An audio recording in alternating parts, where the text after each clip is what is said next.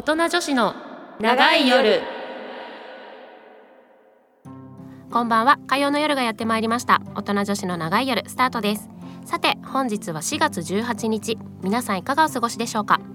この番組は一人一人の価値観やライフスタイルが多様化した今いつまでも若々しく意欲的に人生を楽しもうとするマチュア世代の女性を応援すべく今後の人生をより充実させるために人生の第2章を迎えた大人の女性へより深い性への理解と自分自身の心と体の解放をテーマに皆さんの明日が少しでも前向きになれるようお手伝いをするちょっと大人な女子トーク番組です。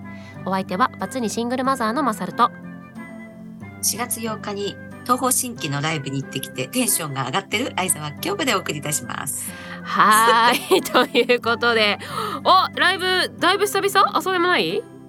久々だよ。だっですよてねコロナでなかったからさ。そうですよね私そうそうそう。私も地元の一番仲いい子がもう超超超がつく大ファンなのでうん。多分当たっちゃったのよ。いやこれすごいですねだから すごいすごい席当たるんですよね京子さんね。やっぱ持ってるんですわそう。本当ね、ない、あの、そう。プレミアムシートが結構毎回。素晴らしいですわ持ってます持ってる人は違うなやっぱりな本当だからね、もう汚い格好じゃいけないんだよ。見てなくても、相手が。あ自分がねちゃんと綺麗に整えてってことねはいはいはで、万が一見えちゃうじゃん。ぐらいの距離だから。い目にね入ってしまった時のためにねそうそうそう。まあ確かにあ確かにのね、がっかりされないように、ちょっと綺麗に。はい。なるほどです。大事ですね、はい。まあでもはい。そういう推しがねいるというのはね、素敵なことですからね、はい。はい。いいなあちょっとそういうの。そうですね。もうコロナもだいぶこう落ち落ち着いたって言ったらうん。いいのかあれですけど、もういろいろねうん。規制がちょっとなくなってきたので、今年は結構そういうねイベントとか盛り上がりそうですよね。多分ね、うん。あれ学校とかどうなの？今って。学校は一応何そどっのちでもいいの？あのみんながいる室内はやっぱり一応するようにはなってますけどその登下校とか、うん。その屋内で喋らない？うんやつとかうんうんはしなくていいよみたいにはなってて、そうなんでだ。もまあ実際今これ収録が当日じゃないのであれですけどあの、うんうんうんうん。もうちょっと緩和されるかな？4月、うん、あそうですね。そうそうそうそあーほら、なんだろうね。まあ私たちはいいわよ、どうでも。う、うん、でもさ、子供たちってほんとさ、いやーねだから本当子供ねその何大学生とか、まあ、高校生とかもそうだったんですけどやっぱ本当子供たちが失われた3年間？4年間？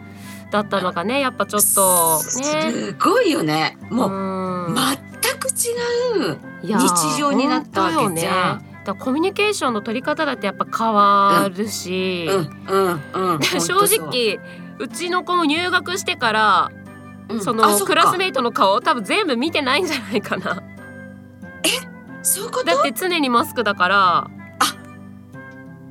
目の上しか多分見目こう上上半分しか多分見えてないんじゃない？全部撮るって、本当じゃあ入学式の記念写真とかぐらいじゃない？多分、あのさ、じゃあうさ、んこう、ちょ、何？昔で言う20分休みとかあったじゃん。長い休み時ああ間。はいはいはいはいあそれありますそういうね時にみんなとこう絡んで遊ぶっていうようなことしないのかなじゃあ。いやまあそれはしてるにしてもマスクは多分まだつけてたんだと思いますよしてる3月は、うそっかそっか。ん、でやっぱしなくていいって言ってもやっぱ捨てる子もいるだろうしそうだよね。全員こう同じ空間でみんなが外すってタイミング的に数数えるぐらいしかしてないんじゃないんですかね。もう保育園年長からコロナだったから、そっうんか。そうそうそう。いやいやいや、なんだろう、どういう、どういうさ、ね影響がこれから出てくるねちょっとんだろうね。そういうのがね心配というかうんなんか気になるところではありますよね。そうだね。はそうなのでちょっとねいろんなうん。影響がちょっとこう出ないといいなと思いつつ、まあ今年からはねね。取りうん。取り戻していきたいなとはうん。思いますので、はい。はい。私たちがね、先頭切って取り戻していきましょ いつも意気込みだけはバッチリですよね。う。いいと思います。いいと思います。そんなそんなあの気持ちがね大事ですからね。はい。あそうそうそうということで今日もちょっとねれいちゃんお休みですけれども二人でお送りしていきたいと思います、えー今週も最後までお付き合いお願いします、お願いします大人女子のちょっと気になるあんなことやそんなこと。週ごとに変わるコーナーでお送りしていきます。第3週は心や体について。今私たちが気になっていることをご紹介しああでもないこうでもないと自由にトークしながら理解を深めつつ自分自身を大切にしていくためのお手伝いをしていくコーナーです。はい。ということでですね、えー第3週の今週はですね何をお伝えをしていくかというとあその前に先月ですね。先月はスルーする勇気っていうことをねちょっとお伝えしてきたんですけども。うん面白かったよね、ねなかなかちょっとあのー今までにない感じだったのかなとうん。思いつつ、4月からね新しい環境で働いている方とかもね多いかと思いますけれどもやっぱ職場でのジェンダー平等っていう観点からもね是非自分が働く環境を今後も長く働きやすくするためにもスルーする勇気をね是非身につけていただきたいなと 思う次第でございます。そ。うよ、それ大事よ本当ね。自分をね。そう自分の身は自分で守んないとね。いや本当そうだわ。うん。そうなんです。はい。まあそんなこんなで今月はちょっとまたガラッと変わるんですけれども、えー今月のテーマがですね我が子が性犯罪性暴力の被害者加害者にならないためにという内容でお送りしていきたいなと思います。というのもですね実はこの4月というのが若年層の性暴力被害予防月間なんですね。知らんよね。私も知らなかった初めて知った。そう。だけどうん、まさるちゃんがそれで今日これだって言ってさ、うんうん。今日の朝刊にそういうのが載ってたの。ああ本当ですか。だからああ月間だからかなと。かああそうねきっとそうあの内閣府のホームページにも掲載されていて要はその男女共同参画の、まあ、観点からもっていうところで、あのまあ、うん。そういう予防月間みたいになってるんですけれども、えー誰がいつき、うん、昔からあんのこれ。いやでもしちょっとその毎年ポスターとかも啓発ポスターってあるんですけども調べたらちょっとうん。令和3年までしか出てこなくて、あでもそのぐらいからあるんだ。だからやっぱここ最近やっぱそういう若年層性犯罪とか、やっぱそういうのが多いからっていうのもあるんでしょうけれども、うん。まあもともとその性犯罪性暴力とはどういうことかっていうのを、まあ、ちょっとちらっとご紹介すると、まあ、これ内閣府男女共同参画局より一部抜粋なんですがいつどこで誰とどのような性的な関係を持つかはあなたが決めることができます望まない性的な行為は性的な暴力にあたります。性的な暴力は年齢性別にかかわらず起こります。また身近な人や夫婦恋人の間でも起こります。ということでやはりここ最近結構そのねあのまあ性的同意っていう言葉も結構注目されてきてたりすると思うんですけれども、うん。やっぱりこの人権っていうところをもう少しやっぱこう見直していこうというかあの、なんていうんですか？そういう意思があるのかなとちょっと思ったりもしたんですよね。なんていうの？身近だとさ、うん、いいやいいやあなあなあになっちゃあにそうそうそう。なっちゃそううけれどもだから実際そこの被害というか、そういう問題がもしかしたら多いのかなともちょっとうん。思いますよね。あれそうだよね。いつだっけ？まさるちゃんあれ？ん？先週だっけか？そのさだからうん。日本人の、うん、なんていうの？その感覚じゃなくてなんだっけ本質じゃなくてその恥ずかしいと思うとかさあうんうんうんうん。他の人に言っちゃいけないとかあるじゃん。うん。そうね。そうそそう。のそう。性的なことってうん、あみか家族の中のでことを他の人人にに言うっていうのがねちょっとこう、うん。あまりうん。良しとされない風潮がなんとなくあったりとかやっぱどうしてもうん。日本はそういう性に対して閉鎖的っていう部分がね、うん。どうしてもあるので、うん。なかなかやっぱこうオープンにできないっていうのがね余そうあるそのかなと思いますよね。う、うん。なので、まあ、ちょっとこのねあの、まあ、今月その予防月間となってこの若年層の性暴力被害予防月間について一応ちょっと趣旨っていうのが、まあ、ちゃんとそのうん。内閣府の方で出てるので、一応実施要領っていうのをちょっと軽くご紹介していきたいんですけどえー読み読み上げますね、えー性犯罪性暴力は被害者の尊厳を著し著しく踏みにじる行為でありその心身に長期にわたり重大な悪影響を及ぼすものであることからその根絶に向けた取り組みや被害者支援を強化していく必要がある10代から20代の若年層を狙った性犯罪性暴力はその未熟さにつけ込んだ許し難い重大な人権侵害であり決して許されるものではない。とまあ冒頭に。ありましていや本当そうおっしゃる通りなんです。やっぱりその、ねあの、ん。何も言わないからいいだろうとか、うん。何もうん。ね抵抗ができないからっていうところでやっぱそういう許し難い行為っていうのがやっぱね非常に最近多いような気もしているんですけれども、うんまあ、結局これをなんで今やってるかっていうとあの、毎年入学進学時期である4月っていうのを若年層の性暴力被害予防月間と定め SNS 等の若年層に届きやすい広報媒体を活用した啓発活動を効果的に展開することとしているとあの、まあ、政府の方で出してるんですね。そうなんだ。じゃあ出してんだ結構。出してるみたいですね。はい、い。で、えー、とこの月間では AV 出演被害 JK ビジネスレイプドラッグの問題酩酊状態に乗じた性的行為の問題 SN SNS 利用に起因する性被害セクシュアルハラスメント痴漢等若年層のさまざまな性暴力被害の予防啓発や性暴力被害に関する相談先の周知周りからの声かけの必要性などの啓発を行うほか若年層が若年層が性暴力の加害者被害者傍観者にならないことの啓発を徹底するというふうにしてますね。うん。いやーこれもうちょっとなんか周知徹底必要ですよね。全然必要だよ。っていうか月間にか限らずね。いやそうなの。しかもさ、ねえうん。月間ってさこれ誰が言ってて誰が知ってるのっていう感じじゃない？そうだから多分国で政府の方でそういうのを定めてるんでしょうけど、うん。いや降りてきてないよっていう。そうそうそうそう問題よね。いやそううん本当そうなんだよ。四六時中こういうさ問題すごいニュースになってんじゃん。からね。そういやでもねだから本当私もその男女共同参画のやってますけどやっぱね知らないことが多すぎる。本当に。やそういうの一応だから国としてはね政府としてやってはいるんですけどやっぱこううん。身近に感じれてないよね、うん。私たちがねうん。ってすごいやっぱ思いますね。思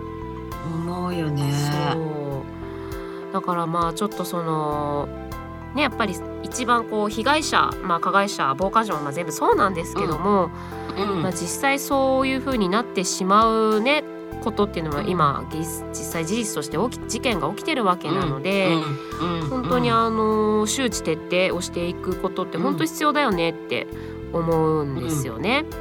いや思う。そうそう。なんだろうこれもう学校で言ってもらうしかないのかな。そうだ学校もだしやっぱ周りのこの大人親とかまあ周りの大人もうん。そういう事実をちゃんと知らなきゃいけないかなともうん。思うんですよね。でいや思う。そうで実際にちょっとどういう被害があるのかっていうのを、まあ、ちょっと見ていきたいんですけども、うん。えーとまあ、ちょっとこれもに、えー令和2年度のデータになるんですけれども、無理やりに性交等された被害経験などっていうことであまあ、警察庁の方でこれ上げてるんですよねデータを。ああまとめてんだそうですそうです。でそれをちょっとご紹介していくと,、えーと加害えーまず女性の約14人に1人は無理やりに性交などをされた経験があると。多くない？14人に1人って多くない？多いよだっねてクラス30人じゃん35とか今？そう30そうぐらいで。で女の子と男の子で半々だとしたらやっぱ15人ちょっととかでしょ？そっか。クラスの女の子1人はってことでしょ？怖くないですか？怖いよね。しかもこれい分かってるだけじゃん。そうそうなんですよ。そこもやっぱポイントですよね。やっぱこううん届け出を出してないこうねあ出してー出せない出すのが嫌だっていうのはやっぱあるし全部が全部ここでね情報吸い上げられてるわけじゃないので実際だからもっと多いってことですよね。怖い。怖いですよね。うん。でさらにえっ、とこちらがまあ、えー被害に遭った時の状況なんですけれども女性の場合は相手から不意をつかれ突然襲いかかられたっていうのがまあ一番この被害に遭った状況としては多いんですがちょっとこれびだん私がちょっとびっくりしたんですけど男性が相手との関係性から拒否できなかったっていうことが上がっていてこれグラフで見てもえーとまあいろいろあるんですよね。え海外者との関係っていうので交際相手うん。元交際相手とか、あ元、えー配偶者とかまあいろいろあるんですけどもうん。ちょっとびっくりだったのがえー、とー男性の被害の最も多いのが通っていたもしくは通っている学校大学の関係者あがまあ一番多いんですよね。ー。ああとはー職場。先生とかってことか。ね職場アルバイト先の関係者とか。だから何？結構そのし加害者の大多数は被害者が知ってる人？っていうことで全く知らない人からの被害っていうのがまあこれ男女ともになんですけども全く知らない人からの被害っていうのは1割程度しかないんですよね。知ってる人に襲われたってことですよね。怖くないですか？怖いでまあ女性の場合は相手から不意をつかれだし男性の場合はもう相手との関係性から拒否できなかったっていうことでまあそういう力関係なのかまあ職場なりね大学のそういうあれなのかわかんないけれども、いやーと思って。ほらなんだろう男の子ってさ、うん。悪ふざけをしてさうん。パンツ脱がすとかさ。悪ふざけがねちょっと度を超えちゃってね。とかあとそそういうのが結構何？まかり通っちゃってる感覚があるのかもね。だからあーまあそういうちょっと悪ふざけの延長でみたいなそうそうそう。でおちんちんうんを触るとか、あーさはいはいはい、はい、上あのズボンの上からっていうのがん。びっくりするけどだだからそこに目をつけてるってことだよね相手が。うん、まあそういうこともありますよね。で、うんそう思った以上にやっぱり男性の性被害っていうのも多いんですっていうのが実は出てまして、えー警視庁によると全国の強制性交等事件の認知件数は2018年以降年間1300から1400件前後で推移しているそうなんですね。で多いよね。いやこのく数字も多くてびっくりなんですけどこのうち50から70件前後は男性が被害者で全体の3%から5%を占めているということなんですけどもで特に男性の場合はその性被害を訴えにくく誰にも相談できないっていうのがやっぱり7割以上回答としてあったりしているっていうところからも。うん。いや思ってる以上にやっぱなんかどうしても女性が一番こうね被害みたいな、被害者みたいなうん。イメージあったけどもやっぱ男性も思ってる以上にやっぱ被害に遭ってることは多いんだなっていう実情ですよね。本当だよねうんしかもさ同性からだからさ問題視されづらいってとこだったりとかね。ねしますよね。うなんんかまあこれにあのねあの即してっていうことなのかやっぱ強姦罪っていう名称うんが強制性交罪に変わってるんですよね。要は女性に限られていた被害者に男性を含めるなどの刑法の改正などもあったっていうことなんですけれども。あいやーなんかびっくりするけどでもこれが全部じゃないっていうこともまた怖いですよね。ー怖い。怖いよね。本当になんかさうんちっちゃい頃からの教育大事じゃいない？やーほんとそう。ほんとそこですよね。い。や本そ当う。男の子なんか本当そうだよ。悪ふざけして触っちゃったりしてんだからさちっちゃい頃にさ、ねそうですよね。そうだから大きくなってからそういうことを大学の先生とかよくわかんないけどバイト先の店長とかにされてもさあー冗談とかさっていうそう。なんかねノリとかね。分とかさ。なんかあるそうよかもしれないしね。確かにね。って思っちゃって嫌だけど言えない？っていううんのがあるんだろうな。確かにね。いいやちょっとでもどうにかしてあげないとかわいそうだよねこれね。そうそうそう。いや本当にねそのまあもちろんその近年その10代20代に対する性暴力の手口が本当に巧妙になっていてそれこそそのうん。AV 被害だったり JK ビジネスっていうものとかいろいろあって本当に怖いなとは思うんですけれどもうん。やっぱりうんねあのまあ子を持つ親ならず大人としてねこういうことがあるんだっていうことをちゃんと知って、まあ、子どもたちに伝えていかなきゃいけないかなとは思いますし。うん。うんでやっぱ被害に遭うのが女性だけじゃなくて男性も被害に遭ってるんだよっていうことで男は性被害に遭わないっていう社会的偏見もね少しでもこうなくしていけたらいいのかなとは思いますよね。ね。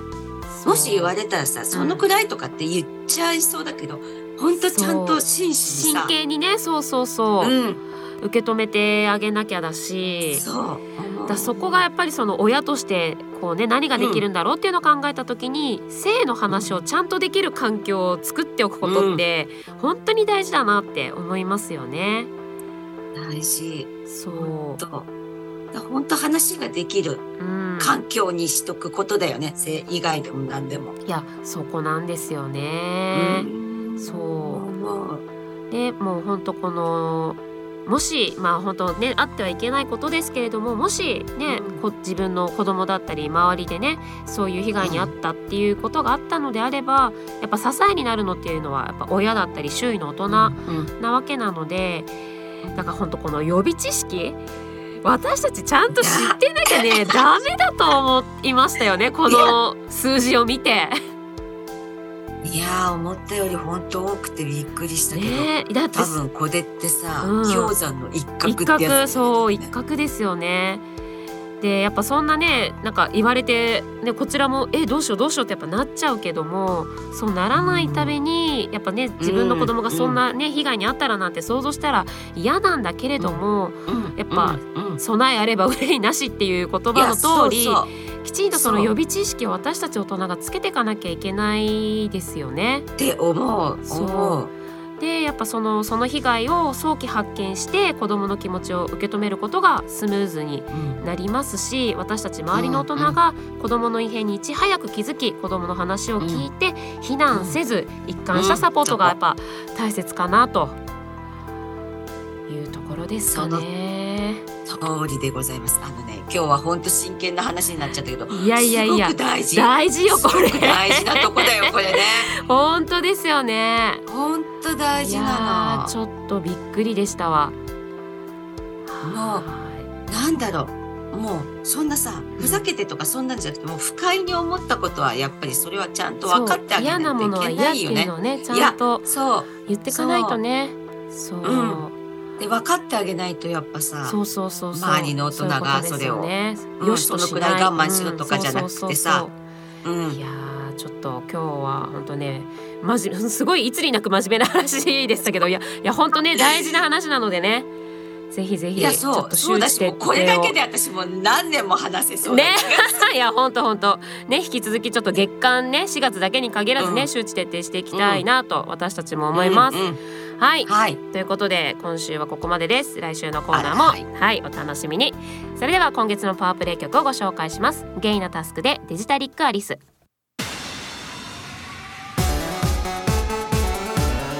そろそろお別れの時間がやってまいりました。この番組ではメールを募集しております。宛先は音女アットマークミュージックハイフンバンカー .com なおミュージックバンカーで検索するとミュージックバンカー公式ウェブサイトトップページのラジオ番組一覧に宛先へのリンクがございますのでこちらからも送信が可能です。お名前コーナー名を忘れずにお書きください。はい、えー、私たちアメブロにて大人女子の長い夜というブログをやっております。そちらもぜひ検索してみてください。番組ホームページの Facebook からもアクセス可能です。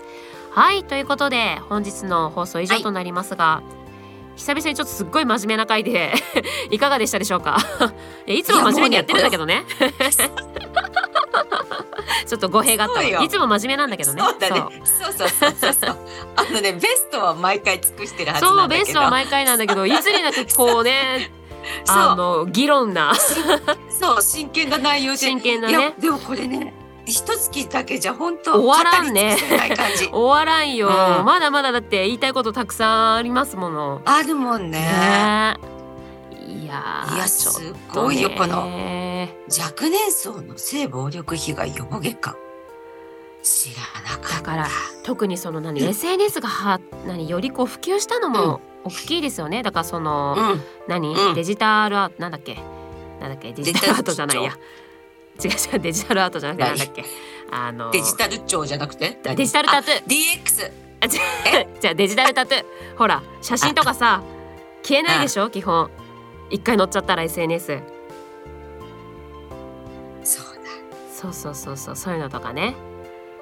これだけ SNS がこう発永遠にもう削除できないんですよそうそうそうそう。そうまあなんかいろいろあるらしいですけどもやっぱなかなかこうデジタルタトゥーって言ってねその何？交際相手同士でこう見せ合ってたそういう例えば裸の写真とかそういうのがまあね流出しちゃったりするとなかなかねっていうところもありますのでね。本当だね。とね。怖いよ。や気をつけない気をつけよみんな。私たちもデジデジタルタトゥーね私たちが。わかんないからねまあまあまあまあ。全然拡散されなかったみたいな。まあまあそんなわけでね今週はここまでとさせていただきます、お相手はマサルと。はいじゃあ曲でした。それではまた来週